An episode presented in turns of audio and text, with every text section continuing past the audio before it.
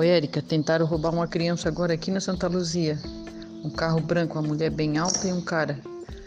Chamaram o menino, o menino foi, pegaram, grudaram no menino, aí o vizinho viu aqui, gritou, aí soltaram o menino, um carro branco. Tentaram roubar a criança agora aqui. Ô Cristian, se puder ajudar, cara, esse filho da puta tentou sequestrar meu filho, cara. Minha mulher me ligou agora, o cara tava ontem lá e passou hoje de novo lá em casa, cara. Ela viu, ele meteu o pé. Carro com placa fria. Cara, se puder adicionar em grupo aí, cara, pra achar esse filho da puta, cara. Oi, Julie. Julie, posta por favor no teu grupo pra avisar as pessoas. Guria, eu tô desesperada. Tô trancada dentro de casa. Ontem o portão estava aberto. Ele ele estava parado aqui na frente da minha casa, descendo do carro para pegar o Raul. Achei que fosse coisa da minha cabeça, sabe? Hoje eu abro a janela e ele está aqui na porta de novo, guria.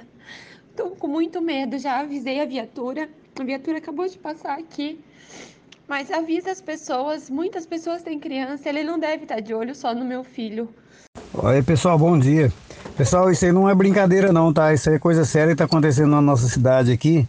Eu acho que, segundo consta aí, tem, tem pessoas fortes aí colocando vagabundo da cidade que não tem nada a ver aqui para catar criança aí.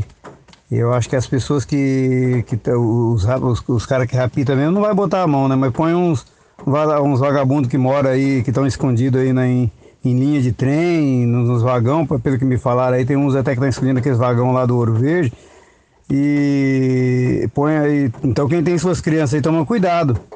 E hoje, do jeito que a situação tá aí, tá ruim para todo mundo.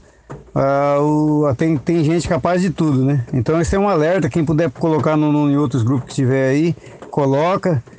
E quem tiver seus filhos pequenos aí, toma muito cuidado porque diz que esses vagabundos estão agindo e agindo forte na nossa cidade aqui. Lá no Monte Carmelo, um vagabundo lá ia pegando, a, acho que no, no, dominguinho lá, e o pessoal conseguiu tomar dele. Ele sumiu do mapa, ninguém não acharam o cara ainda. Mas dá pra ver que o cara é um laranja, sabe? Não, não, é, não é, é um tranqueira, não é um laranja, mas sabe, se tem um laranja, né? Tem o pé da laranja também. Filho de uma égua aí tem que, tem que matar um vazamento desse.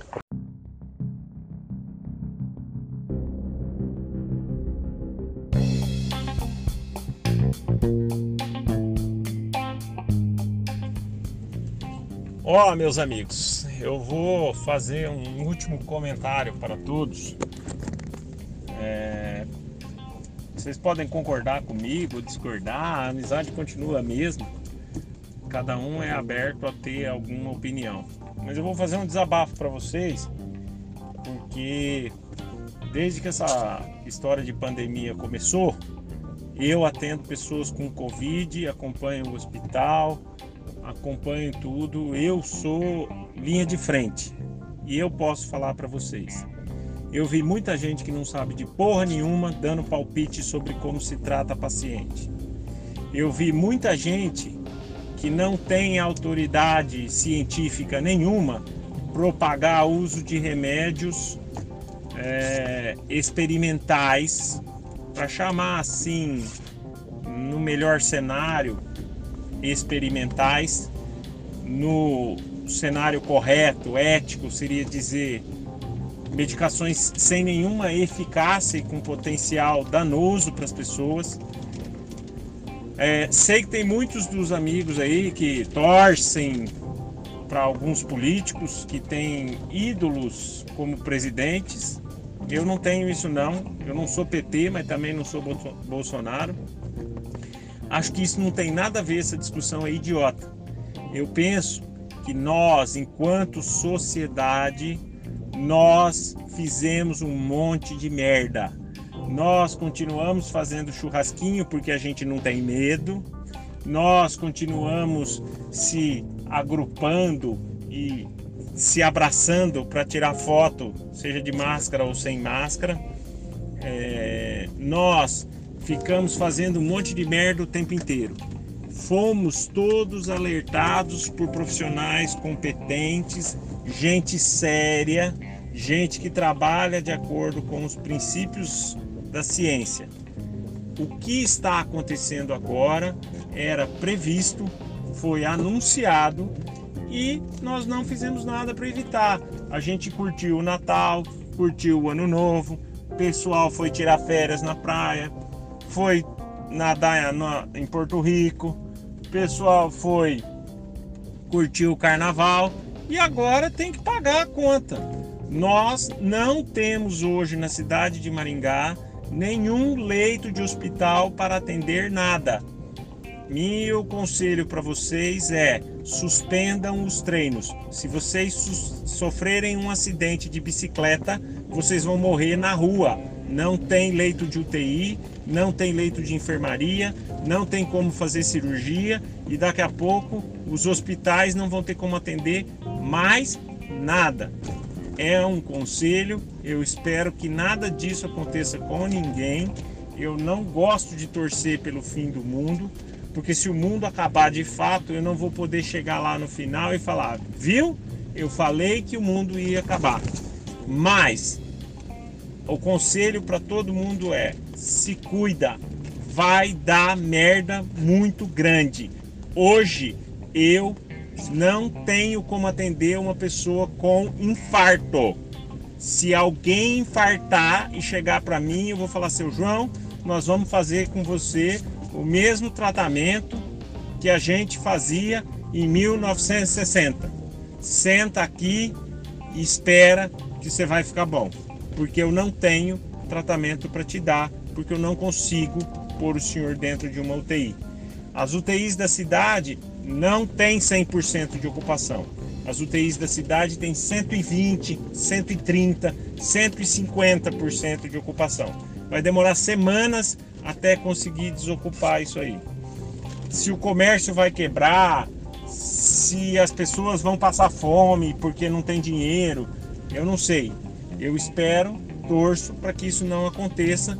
Isso é muito ruim para todo mundo, inclusive para mim, que devo continuar trabalhando nas próximas semanas intensamente, porque eu devo continuar ajudando a cuidar das pessoas com doença. Mas eu espero que todos estejam vivos para poder passar fome e para poder pagar as dívidas daqui a um tempo. Porque do jeito que está indo, vai morrer muita e muita gente. Eu acabei de sair do hospital, acabo de ver uma pessoa ser entubada dentro de um quarto, um quarto comum, uma enfermaria. Se improvisou a instalação de um respirador lá, não tem para onde levar essa pessoa. Ela vai ficar entubada dentro do quarto. Qual que é o problema? Ela vai morrer em 24 horas. Essa pessoa não tem 40 anos. Vocês se cuidam.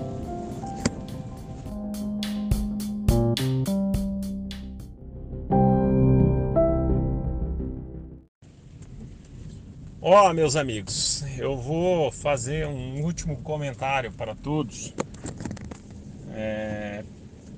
Vocês podem concordar comigo, discordar, a amizade continua a mesma cada um é aberto a ter alguma opinião. Mas eu vou fazer um desabafo para vocês, porque desde que essa história de pandemia começou, eu atendo pessoas com Covid, acompanho o hospital, acompanho tudo. Eu sou linha de frente e eu posso falar para vocês. Eu vi muita gente que não sabe de porra nenhuma dando palpite sobre como se trata paciente.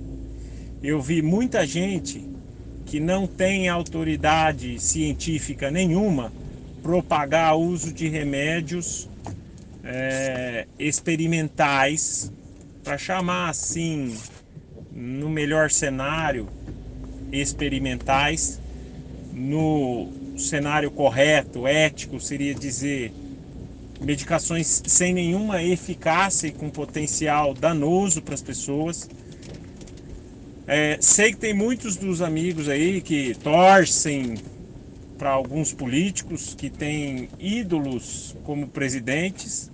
Eu não tenho isso não. Eu não sou PT, mas também não sou Bolsonaro. Acho que isso não tem nada a ver, essa discussão é idiota. Eu penso que nós, enquanto sociedade, nós fizemos um monte de merda. Nós continuamos fazendo churrasquinho porque a gente não tem medo. Nós continuamos se agrupando e se abraçando para tirar foto, seja de máscara ou sem máscara. É, nós ficamos fazendo um monte de merda o tempo inteiro. Fomos todos alertados por profissionais competentes, gente séria, gente que trabalha de acordo com os princípios da ciência. O que está acontecendo agora era previsto, foi anunciado e nós não fizemos nada para evitar. A gente curtiu o Natal, curtiu o Ano Novo, pessoal foi tirar férias na praia, foi nadar em Porto Rico, pessoal foi curtir o carnaval e agora tem que pagar a conta.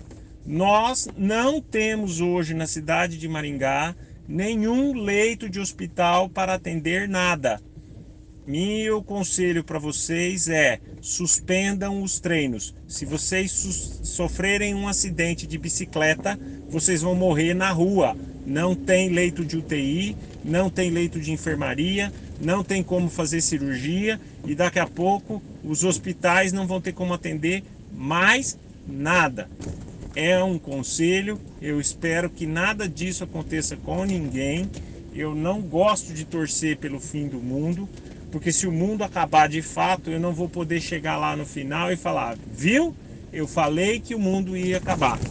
Mas o conselho para todo mundo é: se cuida, vai dar merda muito grande. Hoje eu não tenho como atender uma pessoa com infarto. Se alguém infartar e chegar para mim, eu vou falar, seu João, nós vamos fazer com você o mesmo tratamento que a gente fazia em 1960.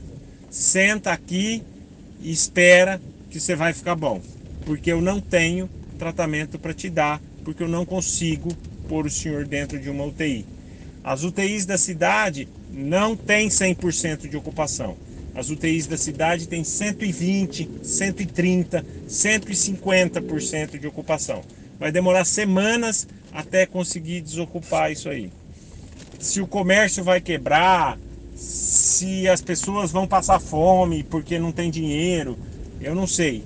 Eu espero, torço para que isso não aconteça. Isso é muito ruim para todo mundo, inclusive para mim, que devo continuar trabalhando nas próximas semanas intensamente, porque eu devo continuar ajudando a cuidar das pessoas com doença. Mas eu espero que todos estejam vivos para poder passar fome e para poder pagar as dívidas daqui a um tempo.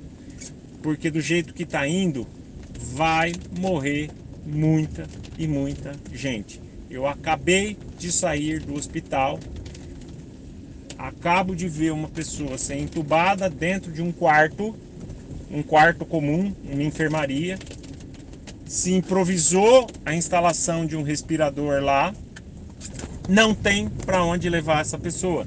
Ela vai ficar entubada dentro do quarto. Qual que é o problema?